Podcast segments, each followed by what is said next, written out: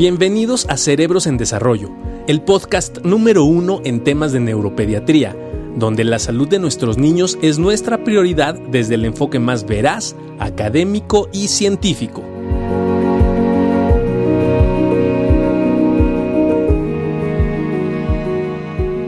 Pues muchas gracias a todos por estar aquí en Cerebros en Desarrollo. Y hoy queremos platicar con un experto como tú en sueño sobre estos dos temas tan importantes, tanto el autismo como la epilepsia, sobre todo desde el punto de vista de sueño, y que nos platiques un poco a través de tu experiencia por qué es tan importante dormir y esto, ¿no? Claro que sí, muy buenos días a todos. Gracias, Rafa, por estar con nosotros. Saludos a Perú, a la gente de toda Latinoamérica. Oye, Rafa, eh, tú como experto de sueño, siempre hay una pregunta muy importante en las epilepsias en general.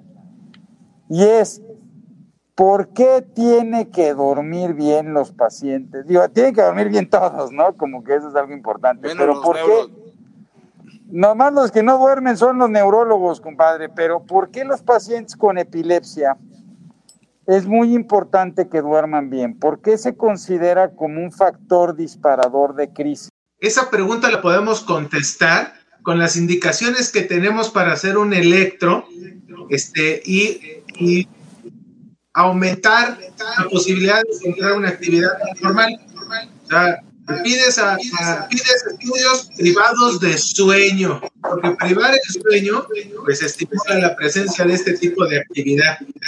Este, además, en el estudio aplicas otras cosas, ¿no? La fotoestimulación o la hiperventilación, precisamente para, para tener este posibilidad de, de hacer evidente la actividad tan normal. Y es que es así, o sea, la parte en, la parte del dormir, pues es esencial para todos, pero aquellos que tienen eh, un, trastorno neuroeléctrico, pues es aún mayor porque precisamente ese tipo de actividad pues va a incrementarse ante la presencia de, pues no solo de la privación, sino de la restricción del sueño, que la restricción es lo más común que, que presentamos este, en la actualidad, ¿no?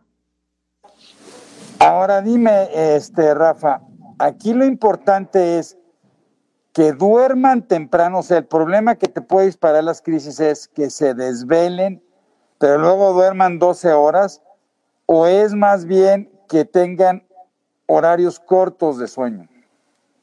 Debe la restricción número uno. Bueno, los dos son un problema porque definitivamente se ha observado pues, que debemos de dormir las horas que mejor se aprovechan, las primeras horas este, de la noche, este, eh, son mucho mejores. O sea, hay eh, una mejor cantidad de sueño de ondas lentas. El problema real es que hay una restricción del sueño, o sea, se están acostando tarde y están siendo este, estimulados fuertemente, ¿no? En la actualidad, pues por la pandemia, pues con los medios este, para tomar clases, ya sea la, la televisión, o sea, la, parte de, la computadora o el propio celular, pues están teniendo demasiada estimulación y eso, claro, la presencia de luz va a provocar que se mantengan alertas, porque así funciona nuestro cerebro, ante luz ¿no? Entonces, este, eso por una parte. Y la segunda, pues nuestro estilo de vida, ¿no? Las clases empiezan muy temprano, esto no ha perdonado ni la pandemia, o sea, las clases en la secundaria siguen a las 7 de la mañana, este, 7.15, y, este, y en la primaria a las 8 de la mañana. Entonces, este, pues el niño se durmió igual que el papá a las 11 de la noche, pues no tiene las horas suficientes de, sueño y eso puede condicionar este, pues una restricción del sueño. Claro, en el niño, en el adolescente, en el adulto, o sea, la restricción la padecemos todos, pero evidentemente entre más pequeño eres, peor te afecta. Y si tienes alguna alteración, pues es un factor de riesgo adicional. Algo de lo que siempre cuidamos mucho, queremos cuidar mucho, es el sueño, ¿no? El sueño de nuestros pequeños, que finalmente no solo ayuda al desarrollo, sino que sí es un buen disparador de crisis. Sobre todo lo vemos mucho en el adolescente, ¿no? Hay ciertos tipos de epilepsia como la epilepsia de Jans o epilepsia mioclónica juvenil, que el no dormir es terrible, ¿no? Produce una gran cantidad de disparadores de crisis convulsivas. Entonces, para nosotros es súper importante que podamos regular y decirle a nuestros muchachos que tienen que dormir sus horas, tienen que dormir a tiempo, porque todas las epilepsias, todas, las vocales y las generalizadas, se ven afectadas cuando no duermen bien. Ahora, este, Rafa, en el sueño, ¿qué pasa con la neurona? ¿Por qué, ¿Por qué se restablece? ¿Por qué el sueño es tan importante para el funcionamiento neuronal? ¿Qué pasa en el sueño con la neurona? Bueno, eh, parte de, la, de este fenómeno, pues este, es fundamental, observamos la necesidad que tenemos en esta parte de ciclos, no de, ciclos circadianos de un día, sino hay infradianos y ultradianos, y nuestro propio cerebro tiene sus ciclos de presencia de actividad lenta. O sea, tenemos por una parte un sueño, que es en donde no soñamos, el sueño no more, y en ese sueño se sincroniza nuestra corteza y es fundamental que, así lo haga. De hecho, evidencias de recientes, o sea, estamos hablando del año pasado, hablan por ejemplo, de la, de la importancia que tiene la sincronización, o sea, que nuestro cerebro se sincronice y tenga esa actividad lenta, porque el propio flujo sanguíneo y el flujo de líquido cefalorraquídeo tiene esos mismos pulsos. Estamos hablando de, de, de la vía por la cual va a tener este, el intercambio medio neuronal. O sea, así de importante se vuelve el sueño de ondas lentas, pero eso no aparece, se desarrolla, o sea, cuando estamos pensando en sueño de ondas lentas, pues depende íntimamente pues, del desarrollo de toda la corteza cerebral. Y se toma su tiempo en el ser humano, debemos de considerar que todo aquello que altera, y eso es lo que nos dicen los estudios, todos aquellos trastornos que alteran el dormir le pegan a esas sincronizaciones de ondas lentas y tienen, por supuesto, efectos este, cognitivos y conductuales en los pequeños. Eso es en el caso, por ejemplo, del sueño no more. Existen otras razones, por supuesto, de crecimiento, liberaciones de hormona de crecimiento, o sea, hay una razón muy importante para este, el funcionamiento de nuestro organismo y estos solo son unos puntos, pero hay muchos. En el caso de la otra, del otro, la gran subdivisión, la otra gran subdivisión del sueño, que es el de movimientos oculares rápidos, cuando soñamos, que lo hacemos cuatro o cinco veces, no, hombre, pues ese sueño está asociado a los procesos cognitivos de aprendizaje, de memoria. Se trabaja este, a marchas forzadas, hay síntesis de proteínas, pero al triple. El consumo de energía de nuestro cerebro, que esto es un estudio también de la Universidad de Ciencias Médicas de Tokio, este, tiene un trabajo en, animales, viendo cómo gastan la cantidad de energía en esa etapa. O sea, el sueño mor es un comelón de, ¿cómo se llama?, de, de energía, ¿no? Gasta porque tiene procesos muy importantes en ese, en ese periodo. Y además, Investigaciones también en modelos animales pues han evidenciado que cuando no entramos a esa etapa de sueño, y hay muchos trastornos que no poder entrar a esa etapa como los problemas respiratorios o la propia restricción que no, no llegó porque me levantaron temprano y ya no entró a esa etapa, abren algo que conocemos como la barrera hematoencefálica. Entonces, este, pues es la puerta de entrada a lo que no debería de tener contacto con nuestro con nuestro cerebro. Entonces, así de importante es el dormir y dormir las etapas, el porcentaje de las etapas que requerimos de acuerdo a nuestro grupo de edad, género, porque hay diferencias, este, y condición, ¿no? Porque hay condiciones especiales. Y por supuesto, todos, como decías, este, todos debemos de hacerlo. No, súper importante. Fíjate, aquí hay una pregunta de Paloma que me parece que es algo que hacemos todos los días, ¿no? Con pacientes con epilepsia, de repente, sobre todo si tienen crisis en la noche, viene la crisis y lo desorganiza. Y los neurólogos muchas veces lo que hacemos es darle benzodiazepínicos como clobazam o como clonazepam y de pensando que lo voy a dormir, ¿no? Como antiepiléptico y de repente lo que me doy cuenta es que no solo no lo duermo, sino que lo acelero como un efecto paradójico. ¿Qué tan frecuente vemos estos efectos paradójicos con benzodiazepinas? ¿Y qué tanto deberíamos de utilizar estos medicamentos como inductores de sueño en niños? No, yo creo que la parte para inducir en niños, o sea, con esta última parte de la pregunta, no. O sea, definitivamente eh, tenemos este, otras herramientas, van desde la parte de la higiene del sueño, el control de la parte de los estímulos, y tenemos hasta otras herramientas farmacológicas que se ocupan en ciertos, este, con ciertos perfiles, como es el caso de ocupar este, la parte de, de la melatonina. Pero sí, el problema de las benzodiazepinas es de que bueno, pues son una herramienta terapéutica, no las vamos a satanizar, ¿no? Es una buena, son buenas herramientas terapéuticas, pero tienen muchas ventanas y el problema es que sí tienen un efecto en la arquitectura del sueño, ¿no? Mira, te voy a decir, también eso lo usamos mucho en pacientes con autismo. Hay muchos niños con autismo, sobre todo, que tienden a tener muchos problemas de sueño, problemas de organización, se ponen muy agresivos y muchos médicos intentan dormirlos con clonazepam o con clobazam y los efectos en pacientes con autismo es todavía peor, se ponen mucho más irritados y agresivos. Es que sí, la verdad es que eh, las manifestaciones de la falta de sueño en adultos y niños también es diferente, ¿no? Tal vez estamos esperando manifestaciones como en el adulto, este, y no va a ser así. Los trastornos en el dormir, en el caso de los niños, pues sí, incrementan ciertos síntomas.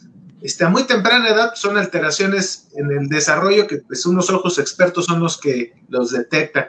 Pero en la etapa escolar, en los, este, los preescolares, los escolares, pues hay aumento de, ¿cómo se llama?, de déficit de atención, hay hiperactividad, hay cambios este, conductuales con esta parte anímica de poca tolerancia, irritabilidad. Y eso sucede aún sin el, este, tratamiento, ¿no? O sea, simplemente por sufrir de, un trastorno. Fíjate que en ese sentido, estoy acordando del trabajo, de un trabajo este, del doctor Mario Alonso, que enviamos un, este, un, saludo, lo vi muy bien, de hecho quería alcanzarlo para platicar con él, estaba caminando rapidísimo, o sea, va muy bien.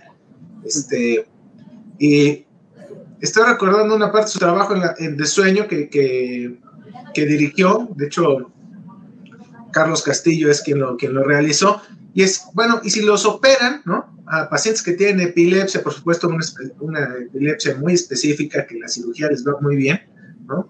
Este, eh, en, el lóbulo temporal, este, ¿qué sucede? Pues no, pues evidentemente les va muy bien la parte del sueño, tienen recuperación del sueño de ondas lentas, pero lo que observamos es que había un grupo que no, que no le iba tan bien, o sea, había recuperación del sueño de ondas lentas, había recuperación del sueño de movimientos oculares rápidos, pero había un grupo que no, este, no tanto. Y entonces entró la parte esta del sueño en donde se observa que ese grupo pues tenía otros trastornos en el dormir, porque a veces estamos, este, no, pues es que mi niño tiene epilepsia, ¿no? Y le voy a mandar antiepilépticos y la higiene del sueño, este, pero se nos olvida que también puede tener otros trastornos en el dormir. Muchos de ellos tienen que ver con la parte respiratoria, o sea, está, el niño está roncando, el niño tiene problemas para respirar ¿Y qué tanto afectará a las neuronas tener hipoxia intermitente durante toda la noche si tienes una zona epileptogénica? No, hombre, pues. Hipoxia es baja de en los estudios, ¿no? Que no esté saturando de manera adecuada. Oye, Rafa, qué interesante lo que, lo que, lo que comentaba, ¿no? Este, yo lo que te quería preguntar es, en estos pacientes que de repente los papás nos dicen, ¿sabes qué? Tiene un sueño extremadamente inquieto, que es una de las situaciones que más frecuentemente nos, nos consultan. Sabes que se mueve mucho en la noche, pero además de que se mueve, habla solo, pero además de que habla solo, se llega a levantar. Y además de que se levanta, a veces lo veo caminar, a veces lo veo muy agitado, siento que no descansa. Mira, esta es una muy buena pregunta de Chio González. Buenos días, disculpen. ¿Es normal que mi hija de cuatro años no pueda dormir y cuando duerme y se despierte espantada y llorando toma melatonina y no tiene resultados. claro que no va a tener resultados. Y ahí Rafa nos, nos, dirá por qué, ¿no? Pero, pero la parte está, a eso iba, justo a eso iba. ¿Qué pasa con esos pacientes, Rafa? ¿Y qué sorpresas nos han dado los buenos estudios de polisomnografía que tú haces, ¿no? En el sentido de darnos cuenta que sí, puede haber algunos problemas relacionados con el sueño, ¿no? Algunas parasomnias, algún problema del sueño, pero también hemos observado algunos problemas de descargas epilépticas o descargas epiléptiformes o actividad epiléptiforme durante el registro que iniciando tratamiento llega a funcionar bastante bien, Rafa. ¿Qué tan frecuente te has topado con esto? Que de repente te consultan por una situación que parecía ser un problema puro del sueño y cuando haces el estudio te das cuenta de muchas otras situaciones. Bueno, más decirle a Chío que esto parecen despertares confusionales, se dan de, con gran frecuencia en etapa. Que, dice que despierta asustada, ¿no? Y Asustada y como que se va, puede ser un terror nocturno. Y eso es bastante frecuente en la etapa del preescolar y la melatonina no le va a servir. Y, aprovecho para preguntarte esta que también está muy interesante de Melissa Villarreal que dice, si el paciente le dan las crisis dormido, ¿cuánto se tardan en volver a conciliar el sueño para llegar a sueño profundo? Voy a partir de la primera, ¿no? Este, en, la, cuestión de, las, de los errores que puede cometer nuestro sistema nervioso. Y entonces, este, hay que entender que pues no existe un botón como de apagado, decir, no, pues ahora estoy dormido, ahora estoy despierto, ahora estoy en sueño de movimientos oculares rápidos sino es una inhibición este, de ciertas áreas que permite la expresión de unas y otras etapas del dormir o estar alerta. Esta activación e inhibición de ciertas áreas, ¿no? Este, pero en eso, en un cerebro en desarrollo, hay mucha facilidad para que existan errores. Además, es increíble que no existan más, ¿no? Por el grado de complejidad que tiene. Y estos errores, pues se conocen como parasomnias. En el caso de los niños, predominan las parasomnias en el primer tercio de la noche, donde tienen mayor cantidad de sueño este, de ondas lentas.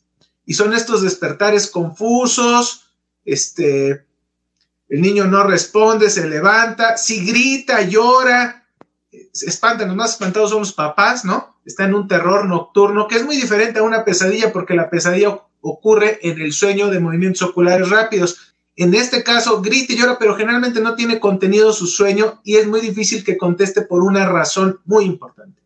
Está dormido. O sea, el niño puede tener los ojos abiertos, pero el niño está en sueño de ondas lentas. O sea, está, eh, está, este, ¿cómo se llama? En el sueño más profundo. Por eso es que no contesta, le cuesta trabajo responderle a los papás, los papás se desesperan, no saben qué hacer.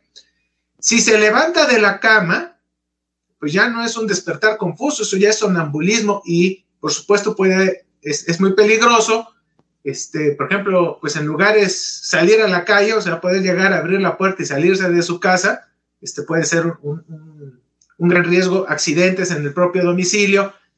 Y es cierto, es frecuente en la, en la población preescolar. Se presenta más frecuentemente en esa población, pero una cosa es frecuente, otra cosa es recurrente porque los pacientes dicen, no, no, no le pasó una vez, le pasa tres, cuatro veces a la semana. Oye, no, esto ya es, ¿qué está motivando?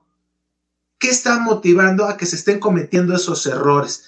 Y entonces el que sabe muy bien de eso pues, es el doctor Barragán, porque este nos, con sus pacientes, ¿no? Oye, esto está sucediendo algo, y cuando se le realizan estudios polisomnográficos, evidentemente, sí, eh, en muchos casos hemos detectado la presencia de la parasomnia, pero de fondo, pues una actividad epileptiforme, este, o una franca, ¿cómo se llama?, actividad irritativa, y que hace el diagnóstico, este, diferencial. O sea, sí tiene parasomnias, pero son secundarias a actividad electroencefalográfica normal durante el dormir.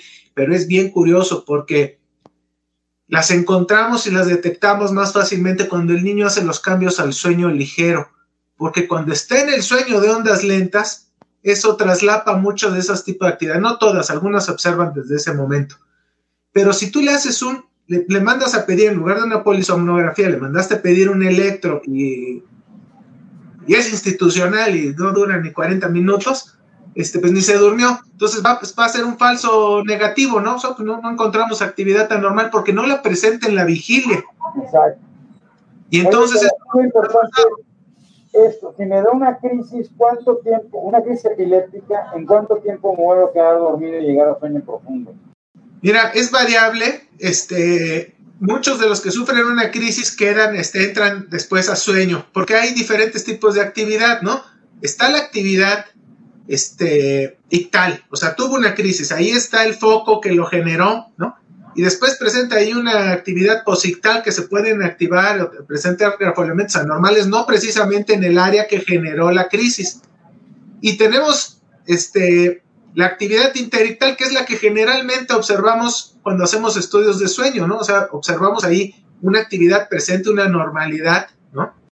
No, porque no siempre observamos cuando hacemos un estudio, hay que entenderlo, cuando hacemos un estudio de sueño, no es que vamos a capturar una parasomnia o vamos a capturar una crisis, coincide, porque a veces este, pues el trastorno está, eh, el paciente está muy inestable y está presentando crisis, evidentemente no capturamos una, sino varias en muchas ocasiones, pero no es el, motivo, sino realmente es detectar la actividad eléctrica anormal. Existen otros estudios que sí son para capturar crisis, ¿no? Que son los videoejes ictales. Y entonces esos pueden durar este, horas, pero lo más común es que duren días y que se retiren medicamentos y que se esté en vigilancia dentro de un hospital, eso sí, porque se está estudiando ese tipo de crisis. Eso es lo que se hace, por ejemplo, en el Centro Internacional de Cirugía de, Epilepsia que dirige el doctor Mario Alonso, ¿no? Este, se capturan específicamente estudios para capturar las crisis y ver la clínica y aprovechar el video, toda la parte. Y claro que existen otros estudios aún más este, complejos que ya son invasivos, que son con este, electrodos este, eh, directos sobre corteza, pero que tienen eh, el componente que son realizados para el estudio y posible este, intervención quirúrgica de estos, de estos pacientes. Pero a diferencia del electro, pues una polisomnografía me da el registro, perdón, este, de, pues no de 40 a una hora, sino de 8 horas y me da vigilia y sueño no more y more y no una vez, sino varias veces, y lo cual me permite ver esos cambios en las transiciones. Claro. Excelente. Eh, aquí pregunta Elizabeth, ¿puede provocar convulsiones el incrementar el antiepiléptico? Puede, puede, puede pasar. Los, los medicamentos del sistema nervioso, y lo hemos comentado varias veces, eh, Rafa lo sabe, nosotros lo sabemos que nos dedicamos a indicar ese tipo de medicamentos, De repente, cuando las dosis no están bien calculadas, y podemos hablar de dos fenómenos, uno, que la dosis esté muy baja, o dos, que la dosis esté muy alta y haya sobrepasado, puede dar algo de efectos paradójicos. Eso significa que sí, si la dosis está excedida de antiepiléptico, también puedo desencadenar crisis epilépticas. Es decir, bueno, pero ¿por qué si se supone que está todavía por arriba de lo normal? Bueno, hay algunos efectos paradójicos de los antiepilépticos donde sí podemos desencadenarlas por un mal, una, una, una mala ajuste de, de dosis bueno, Y recordar que hay algunos antiepilépticos que disparan otro tipo de crisis. Por ejemplo, sabemos que eh, el DPH, la fenitoína, puede disparar más crisis de ausencia, ¿no? La, carbamazepina, la carbazepina. Entonces, de repente, si yo no diagnostico bien, le doy un medicamento, de repente subo la dosis, disparo más las crisis porque lo estoy favoreciendo.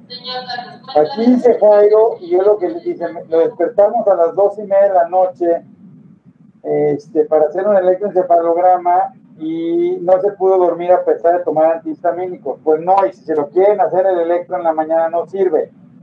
Lo importante es, si quiero estudiar el sueño, tengo que hacer una polisomnografía, que es muy importante.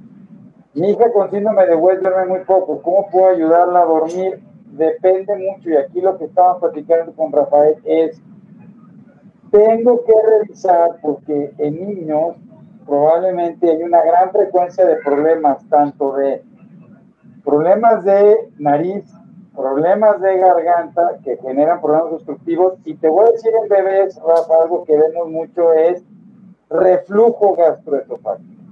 El reflujo gastroesofágico también favorece despertares por eh, manifestaciones, sobre todo en, todo en bebés, ¿no? Que de repente, este, pues sí se ponen muy alterados con esto, ¿no?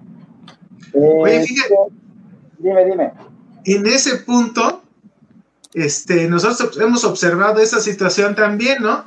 Y resulta que en, bebés, ¿no? En, lactantes, en, lactantes prematuros, tienen una gran este, incidencia, ¿no? De, trastornos respiratorios, pero de origen central.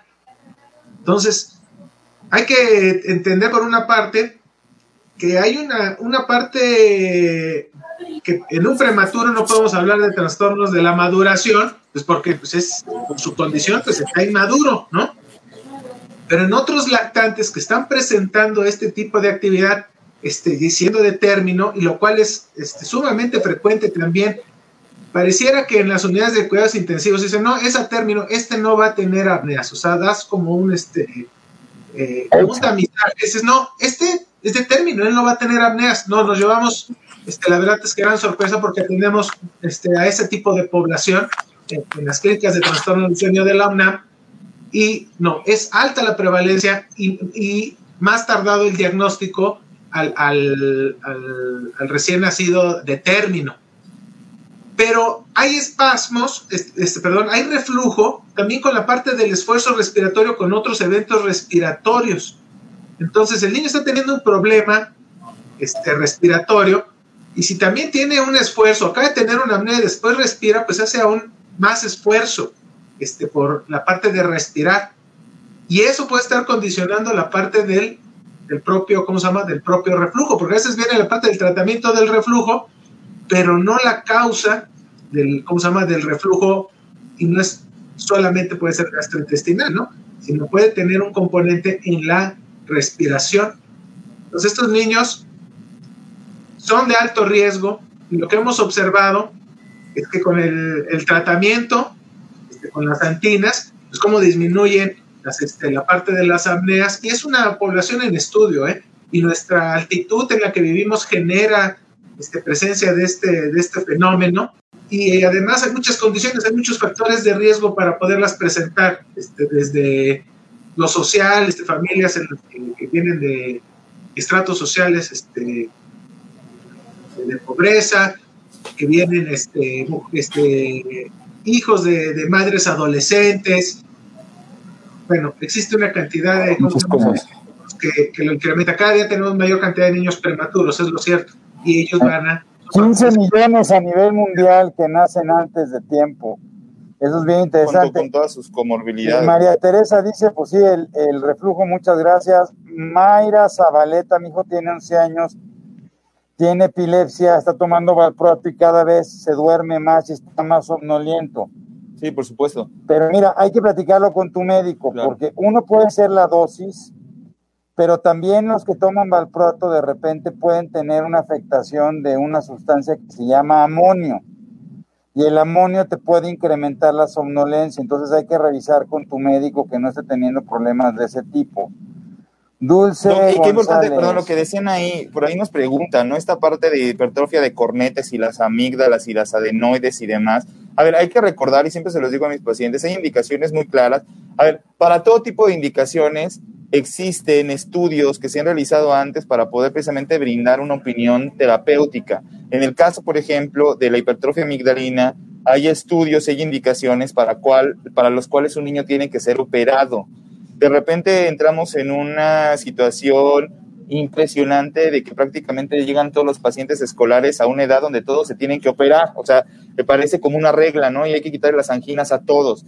Hay que recordar que hay ciertas indicaciones para hacerlo y una de esas, Rafa, es el problema durante el sueño y que el niño no, no esté teniendo un sueño reparador y que el otro día esté cansado y que ronque demasiado y además el número de infecciones que pueda tener al año. Es decir, no todos los pacientes con estas situaciones se tienen que operar, sino, imagínense, ¿no? Sería un...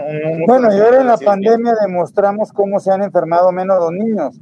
Es súper interesante cómo el cuidado lo ha ayudado. Y la otra que, perdón, nada más rápido.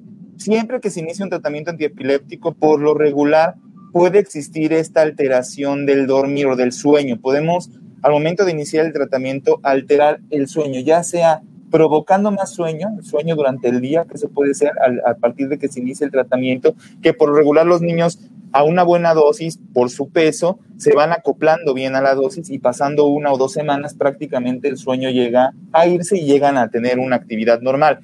O la otra, ¿no? Que podamos intervenir también con tratamientos y por la noche no pueda dormir. qué importante es empezarse a dar cuenta de eso porque hay que trabajar sobre la comorbilidad de sueño para mejorar evidentemente el descanso del niño, para mejorar el proceso de aprendizaje y de memoria durante el sueño, ¿no? que lo vamos a consolidar. Y tercero, para evitar cualquier descontrol asociado a su eh, epilepsia. ¿Están de acuerdo? De acuerdo. Perfecto. Oye, rapidísimo, aquí dice Dulce, mi hijo tiene epilepsia refractaria, estuvo controlado un año, ahora le cambiaron sus crisis. Solo le dan empezando en la noche y después de las 3 de la mañana. Señora, muy importante, que le hagan un polisomnográfico de sueño, eso puede ayudar muchísimo a saber qué está pasando en la noche. Jairo dice, compadre, polisomnografía puede ser el reemplazo de un electroencefalograma pues valoras las, tienes las mismas variables eh, de la, de la actividad este, cerebral. Claro, se pueden este, complementar, ¿no? Algunas cosas, este, como la parte de la fotoestimulación o la hiperventilación en su momento, pero en realidad es que está sumando variables. O sea, no solo vas a ver la actividad eléctrica cerebral y cardíaca que vemos habitualmente en un estudio, tenemos el video, que eso ya sería un video electroencefalograma, el tiempo de registro es muy amplio, pero además tienes variables este, respiratorias. O sea, no te imaginas que pues tal vez tiene apnea. No, las ves, las, le presentas el, el oxígeno, las desaturaciones, los cambios en el esfuerzo respiratorio del tórax, del abdomen, y no como, eso es un artefacto de músculo, ha de haber apretado algún músculo, no, puedes ver si es del mentón o si es de las extremidades, o complementarlo claramente con la clínica y el video y decir, no, pues sí, está teniendo ahí una actividad está teniendo movimientos estereotipados que son secundarios a esa actividad, lo estás viendo en la noche. Entonces te da, la verdad es que te da muchos más recursos. Es que no, no es desacreditar, aparte del electro, el electro este, captura gran parte de los problemas, pero existen otros que tienen un predominio en la, en la noche. la clínica es muy importante para poder orientar cuándo se están presentando esas alteraciones y, por supuesto, darles el peso que decía Juan Carlos hace unos instantes con respecto a la parte cognitiva. Este, oye, ¿sí le afecta los problemas respiratorios al niño? Bueno, sí van a estar con problemas este, de atención, pero si es ronquido poquito, o, bueno, tiene apnea pero leve, o es severa, ¿cómo les va? ya se han hecho estudios y les va mal. Les va mal desde el ronquido poquito, ¿no? De, leve, les va mal, o sea, esto viendo sus, este, recuerdo trabajos de Brockman, este, en Latinoamérica, y que les va mal, o sea, los estudian, este, este, en capacidad lingüística, matemática, les va mal. ¿Y qué sucede cuando son tratados? Mejoran. Entonces, una parte importante, estoy haciendo bien las cosas, pues tengo que tener resultados. O sea, no solo es el sueño, se quitó el sueño inquieto, no, hombre, tiene, la conducta se modificó, este, sus calificaciones han ido en mejoría, porque sus periodos de atención son mayores, su concentración, sus procesos de memoria se, consolidan correctamente. Este, yo creo que hay que tener ese papel de, de la intervención, pero en el caso de los niños es evidente. Y cuando se ha estudiado, que eso lo hemos hecho nosotros también en la parte de de, ver esas ondas lentas que platicamos al inicio de la charla, cuando tiene una intervención, pues como esa actividad, toda siempre se ve mermada. Si tienes eventos respiratorios, esa actividad lenta, esas oscilaciones se ven modificadas. La actividad lenta, la microestructura, se ve alterada. Si tienes este, trastornos de movimiento, se ve alterada. Si tienes epilepsia, se ve alterada. Pero ¿qué pasa cuando recibes tratamiento? ¿No? Empiezan a crecer los brotes que son pequeños brotes de ondas lentas, empiezan a ser grandes brotes que deben de durar por lo menos un minuto, que eso es el, tiempo ya en un cerebro maduro, que dura un brote de ondas lentas, este, y después puedes seguir en ondas lentas, pero de menor amplitud, y regresas a otro brote de ondas lentas. Esto es lo que se conoce como el patrón alternante cíclico y que hemos tenido la oportunidad de colaborar con ustedes. No, es que es muy bonito. Mira, y, y sí decía aquí Lux, por ejemplo, no, uno es estudio del sueño, pero hay que entender que el estudio del sueño también lleva un electroencefalograma. Solamente es evaluar cómo se comporta durante toda una noche. Además, es un, un estudio mucho más completo porque el electro mide media hora de un momento de mi vida y el otro mide varias horas, que es súper importante, yo lo creo. Y qué importante saber, perdón, que, que, y Rafa es el experto, ¿no? Pero obviamente los montajes que se utilizan, tú le puedes decir a Rafa, ¿sabes qué? Por lo regular lo hacen en 10-20 y lo hacen prácticamente cubriendo toda la cabeza, ¿no? Para que no haya esta duda de, la, de las personas que nos están viendo y que no conocen la situación del polisomnográfico y difícilmente solamente se conectarían algunos electrodos, es decir, siempre se abarca prácticamente todo lo que es el electroencefalograma, se le agrega la actividad eléctrica del corazón, que es el electrocardiograma, se le agrega la situación de la saturación para ver si el paciente en algún momento deja de respirar, ¿no? En esta dinámica respiratoria y logra captarse una disminución en la cantidad de oxígeno que está recibiendo y después también algunos electrodos que les permiten ver los movimientos de los ojos, los movimientos de las piernas, etcétera, etcétera. Es decir, bastante completo para podernos dar cuenta de todo lo que está eh, ocurriendo durante la noche. Ya luego Rafa nos manda unos hipnogramas padrísimos donde nos dice, ¿sabes qué? Se despertó tantas veces durante la noche. Frecuencia de sueño, no, Fantástico. Oye, rapidísimo aquí, muchas preguntas, muchas gracias a todo el público, estamos tratando de hacerlo con todo. Este, es que hay una pregunta muy interesante y en la noche tenemos una plática. Es que dice Beck Miranda, mi hija toma valproato y topiramato y siempre está como despistada, le cuesta mucho aprender. Efectos secundarios de los medicamentos pueden tener impacto sobre aprendizaje. En la noche, ocho y media de la noche, vamos a hablar con nuestros muchachos y vamos a hablar sobre los efectos secundarios de los medicamentos que se utilizan para epilepsia y para pacientes con autismo. Este, Noemí dice, fíjate qué interesante, compadre, a mi hijo solo le gusta dormir boca abajo, si lo coloco boca arriba se despierta constantemente. Eso es muy interesante porque normalmente tiene que ver con fenómenos obstructivos, ¿no? Y tiene que ver con las adenoides, entonces cuando lo pongo en una posición respira mejor, cuando lo cambio respira peor, entonces se despierta por la obstrucción y porque no puede respirar, lo tiene que revisar un otorrino. Mi hija tiene síndrome de Lennox Gastaut y toma levitiracetanto, piramato, valproato de sodio, le están cambiando el clona por clobazam.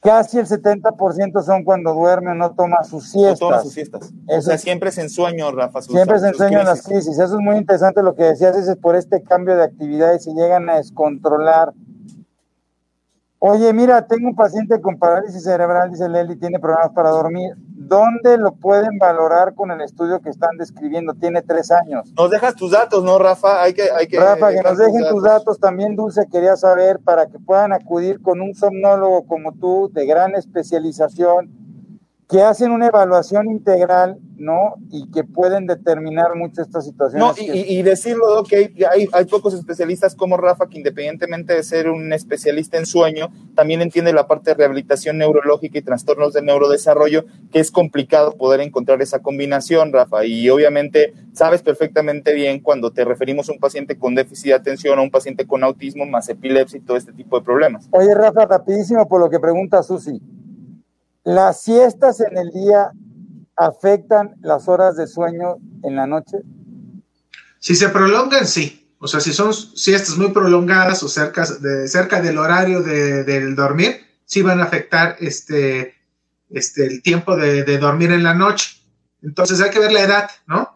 Porque si esta suena a varias, pues debe de ser un bebé muy pequeño, ¿no? Debe ser un lactante que está teniendo esa cantidad, porque van disminuyendo a lo largo de, los primeros años y, generalmente tienen una y hay que limitarla en tiempo. Eso, eso es lo recomendable. Y fíjate, la otra cosa que dice Susi y es muy importante, dice, mi niño toma clonazepam, levetiracetam, fenitoína, valproato de magnesio y aún así no duerme. ¿Por qué, Rafa? Toma cuatro fármacos antiepilépticos. Existen otros trastornos, lo que mencionábamos hace rato. Existe desde la parte de la, de la mala higiene de sueño, que puede estar dentro de, la parte de la familia. Dos, puede existir otro tipo de problemas que estén interrumpiendo su dormir. Es bien frecuente encontrar trastornos respiratorios o trastornos del movimiento y que están fragmentando terriblemente el sueño. Y algo que mencionaba en la parte de los estudios, ustedes sí envían correctamente los estudios, o sea, dicen, no, yo quiero un estudio polisomnográfico, bajo montaje 10-20, video simultáneo, ustedes mandan correctamente, pero la realidad no es así. Este, uno de los grandes problemas que tenemos es de que de repente, bueno, sí va a necesitar un estudio de sueño, pero como desconocen que hay diferentes estudios de sueño, no, pues hagan un estudio de sueño, y a veces solo dice eso. Y, bueno, hay diferentes estudios, hay estudios, este, por ejemplo, los tipo 3 que solo valoran lo respiratorio, o sea, van a detectar si hay presencia de apneas, pero no valoran nada, o sea, ni siquiera saben qué etapa de sueño están. Existen otros estudios que me van, a, con unos cuantos electrodos voy a determinar las etapas del dormir, pero no estoy haciendo una evaluación como en un electroencefalograma con todos los electrodos. Este, sí, los, los médicos deben de recomendar el estudio de acuerdo a la clínica que necesitan. Sí, y el más completo en el caso de cuestiones neurológicas, evidentemente es un estudio completo, un estudio polisonográfico bajo montaje 1020 internacional. Y Hay claro, que poner los datos, mucha gente está pidiendo tus datos. Sí, ahorita Rafa, ahí en los comentarios, si nos apoyas ahorita con tus teléfonos para poderlo hacer, ¿no? Es lo que... Bueno, claro, yo este, les voy a dar la parte institucional, ¿no? Este, y la, y la, también la privada. Claro. Es un equipo, o sea, no soy yo, o sea, son, o sea, me toca dirigir, pero es una parte, este, de, de médicos, especialistas y otros profesionales del área de la salud neurólogos, neurofisiólogos, ¿no? Neuropediatras, por supuesto, que son los que este, nos apoyan para epileptólogos, este, para precisamente tener los diagnósticos correctos, ¿no? No, que te busquen. Oye, mi hija tiene casi seis años, y duerme tres veces al día. Ella tiene epilepsia y toma valproato de magnesio. Lo que me preocupan es que dice que no es normal que duerma tanto. No, no es normal, señora. Hay que hablar con sus médicos para que revisen la dosis y vean por qué está durmiendo tanto. Eso es muy importante. ¿Dónde podemos buscar? Ok, ahorita, ahorita ahí nos ponen los datos. Mis niños con síndrome de hueso enferman mucho. ¿Alguna sugerencia ya que el europeo nos menciona que los medicamentos se combinan? No entendí. No, tampoco. Pero sí, los niños con, con algunos tipos de epilepsia se enferman un poco más y definitivamente este esto puede provocar más crisis y a veces hay que ver, porque otra vez el hecho de que tenga síndrome de hueso, que tenga epilepsia, no quiere decir que no pueda tener alergias, no quiere decir que no pueda tener reflujo, no puede decir que no pueda tener eh, anginas o adenoides y requieren tratamiento para estabilizarlo y hacer que esté mucho mejor. A ver dónde está más arriba acá. ahí, están ahí está ya apareciendo el correo de, del doctor Santana para que nos puedan, por favor, eh, para que le puedan escribir y podamos ir viendo. A ver, es que, que creen ya esta parte de la presbicia, ¿no? Eh, por favor, ¿cómo puedo? Ok, ya están ahí. Mi niño, síndrome de West, ya lo dijo, el doctor se enferma continuamente. Este, buen día, mi niño sufrió de un episodio, empezó con adormecimiento en la mano y luego se le duerme media cara sufre de falta de memoria. Es como si el cerebro sufriera de una desconexión y luego le queda un fuerte dolor de cabeza y solo se le alivia con dormir. Qué interesante, ¿no, Rafa? Fíjate, viene con, con algunas alteraciones, ¿no? Donde dice que se le adormece el brazo, se asocia con dolor de cabeza, habrá que ver si la fuerza también disminuye del, del lado que, que nos dice la mamá. Qué importante porque hay algunos procesos de dolor de cabeza, de migraña, que causan también estos componentes hemipléjicos o de alteraciones en las extremidades. Qué importante el poder conocer la historia de tu hijo Michelle en el sentido de poder saber si esto se acompaña siempre de dolor de cabeza, por ejemplo, y evidentemente dentro del proceso de migraña, el tiempo de sueño, es decir, me duele la cabeza y me quedo dormido, el tiempo que me haya quedado dormido, nosotros lo seguimos contando como tiempo de migraña. Así de importante es esta, esta situación. Y de repente dice, no, pues le duele la cabeza muchísimo, va y se duerme. ¿Y cuánto tiempo se duerme? Dos, tres horas. Ah, bueno, pues tres horas le dolió la cabeza. Eso es más o menos lo que nosotros cuantificamos con un paciente migrañoso. Sí, hay que seguir, ojo, otra vez, hay muchas preguntas. Los problemas de sueño no necesariamente son asociados a la epilepsia. Por eso es tan importante revisarlos, porque si tiene problemas de sueño, estos sí son factores disparadores de que la epilepsia no se pueda controlar. Entonces es muy importante. Ahora, sí, Dulce, hay pacientes con mucha, con crisis muy refractarias que a pesar de tomar muchos medicamentos, no se controlan y hay que revisarlo porque entonces entra dentro de epilepsia refractaria y ese es otro capítulo que habrá que tomar.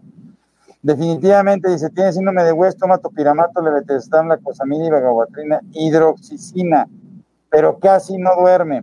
Otra vez, es muy importante, si no está durmiendo, entender que los fármacos antiepilépticos no son para dormir, Rafa. Ah, qué interesante, qué buena. los medicamentos antiepilépticos no son para dormir que muchos psiquiatras, muchos psicólogos, mucha gente les dan luego pregabalina o les dan eh, gabapentina, Rafa, como un antiepiléptico, buscando el efecto de sueño para que duerman. Los antiepilépticos no son para dormir, son para tratar la epilepsia. Si el niño no duerme, es importante revisar otros problemas o causas de que no esté durmiendo. Perdón, Rafa. Sí, sí, sí se llegan a ocupar, tienes razón, o sea, no son para eso.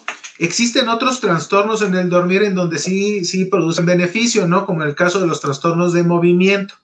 Este, pero en eso se tiene que estudiar. En el caso de los niños, Totalmente. el metabolismo del hierro. Hay que irnos sobre el metabolismo de hierro porque es una causa frecuente, dado que está implicado, en, entre otras cosas, en la síntesis, en la síntesis de la dopamina. Este, y cuando hay deficiencia de hierro, los niños pueden estarse moviendo y eso fragmentar terriblemente su dormir. Y si fragmento el sueño por alguna de las razones que mencionabas, de algún otro tipo de trastorno o estímulo, cuando él trata de entrar al sueño de ondas lentas, ese mismo mecanismo que el tálamo hace, este, que el tálamo trata de manda señales para sincronizar la corteza, es el mismo que ocupa la zona epileptogénica de, mu de muchos casos, este, para este, generar actividad anormal y entonces promueve que se esté presentando este tipo de llegar a presentarse no solo esa actividad, sino hasta una crisis. Rapidísimo, Rafa, dos, dos preguntas rapidísimas. ¿Qué tan cierto es que el té de plátano para dormir, mito o realidad? No, tengan cuidado con los, los fitofármacos, este, las plantas se derivan, muchos, muchos medicamentos derivan de plantas, pero las dosis pueden tener muchas sustancias activas, mucho cuidado porque hay muchos este, La otra, mucha gente les está dando cannabinoides para dormir. ¿Qué tanto el cannabinoide ayuda al sueño o fractura el sueño? Bueno, hay poca, hay evidencia controversial, ¿no? Dependiendo de algunos casos, algunos casos han, eh, tienen buena respuesta, este, el caso que se mencionaba de epilepsias este, refractarias, pero hay este, también documentados casos en los que no está sucediendo así. Es un área en estudio. Muy bien. Mi hija tiene cavernoma talámico izquierdo posoperada y no puede dormir. Puede ser por esto o puede ser por otras razones aunque tome carbamazepina. Entonces, es muy importante. Ah, y esta es buenísima. Melissa, por favor, le pido a todas las mamás, si su hijo está dormido, no lo despierten para darle los antiepilépticos. Ah, ¿no? qué buena. Es que Por el amor de Dios. Los horarios, los horarios. Controlen los horarios, ¿no? Luego los doctores decimos cada ocho horas y ustedes dicen, pues cada ocho horas a rajatabla, ¿no? Y entonces le toca a las dos de la mañana y despierta al enano. Dos, cuatro de la mañana, luego no, a las seis. No los despierten. Los medicamentos tienen horarios. Entonces, si el niño está profundamente dormido y yo le empiezo a despertar, le voy a fracturar el sueño y luego va a ser una bronca. Aunque diga el maestro Rafael Santana, compadre.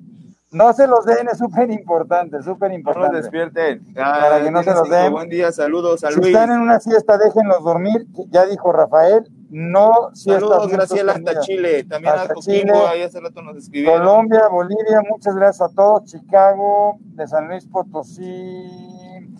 Las crisis descontroladas, las epilepsias severas generan irrupciones durante el sueño y se vuelve muy problemático. Melissa, habla con tu neurólogo. Establezcan los horarios del consumo de medicamentos para que la última toma coincida con la primera de la mañana y pasen las ocho horas, si es que hay una distancia de ocho horas entre cada uno de tus medicamentos. Pero no pasa nada. No pasa Se nada. pueden ajustar bien para que no despiertes al niño en la madrugada y se los des. Oye, vamos a tratar de acabar de completar Duerme todas las... no despierta convulsionando. todas las preguntas. No interrumpir el sueño se puede adelantar. Entonces, sí, Sí, se puede, habla con tu neurólogo. Habla con no- no- neurólogo. no- no Hablen con hagas, su no neurólogo.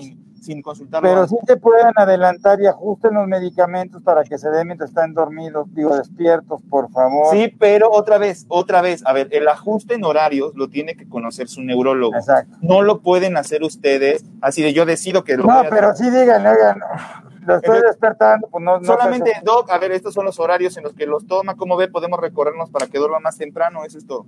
Este, Bueno, Rafa, se nos ha ido rapidísimo. Hay muchísimas preguntas, como Hoy- siempre. hoy- sobre- hoy- Muchas veces para que duerman los niños les damos antipsicóticos o neurolépticos que no parecieran tener nada para el sueño, pero sobre todo en niños. y le damos Oxcaro de para La. Pampa, Argentina, muchas Es- gracias. Es, es un, es un trauma que traemos, Es un trauma. para el autismo. el pero- Oscar para- Pero bueno, no- oye Rafa, un cierre, un comentario de cierre. Muchísimas gracias por estar aquí, por todo lo que has hecho. Yo tengo que decirles a toda la gente latinoamericana que Rafael Santana es uno de los líderes en sueño desde aquí hasta Argentina y muchas gracias por seguir trabajando con eso, Rafa, porque hay muchos, hay pocos estudios. Ahí está otra vez el correo de Rafa, Ahí está otra vez para que le echen un mensaje, un correo y localícenlo, es excelente. Gracias por estar con nosotros, ya saben, usted está súper ocupado. Rafa, me da mucho gusto verte bien. El último consejo, Rafa, antes de irnos.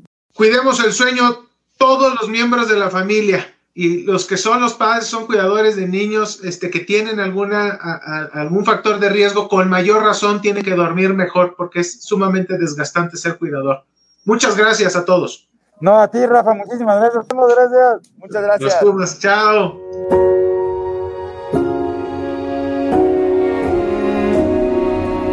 Cerebros en Desarrollo, el podcast comprometido con la idea de que en los cerebros de nuestros niños no hay límites Síguenos en nuestras redes sociales. En Facebook nos puedes encontrar como Neurología HIM, en Instagram como arroba Neuropedia HIM. Nuestra página web es cerebrosendesarrollo.com y si tienes cualquier duda o comentario, por favor escríbenos al correo electrónico cerebrosendesarrollo.gmail.com. Si este episodio crees que le puede ayudar o servir a alguien, por favor compárteselo. Le podrías estar ayudando mucho más de lo que te imaginas. Nos seguimos escuchando.